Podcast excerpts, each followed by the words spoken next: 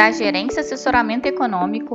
Esse é o seu Bebê Conexão Mercado, que traz para você as principais notícias e nossas análises do Brasil e do mundo.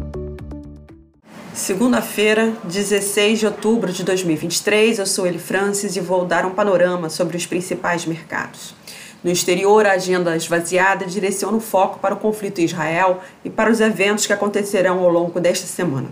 Apesar do temor de que o conflito entre Israel e o Hamas escale e se estenda por todo o Oriente Médio, ações ainda estão no campo das ameaças, sem confirmação de que os israelenses teriam invadido Gaza e também sem confirmação de que o Hezbollah, Irã, Síria ou Líbano teriam entrado no conflito.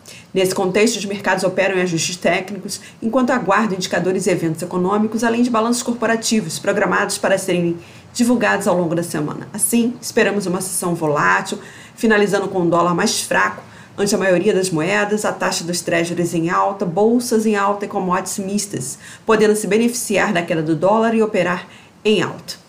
No Brasil, os ativos devem seguir direcionados pelo panorama global, assim como tem sido observado nos últimos dias, em meio ao conflito no Oriente Médio.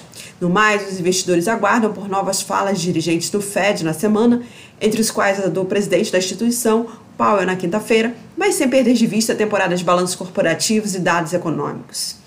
Na cena interna, fica expectativa para possíveis votações sobre temas de interesse fiscal no Congresso. Assim, alinhado ao exterior, esperamos que o Ibovespa se valorize, o dólar se enfraqueça frente ao real e a curva de juros agregue prêmios de risco em todos os prazos, acompanhando a alta da taxa dos treasuries. Bem, um bom dia a todos e bons negócios. Por fim, lembramos que essas informações refletem somente expectativas e por isso a instituição não se responsabiliza por eventuais perdas financeiras.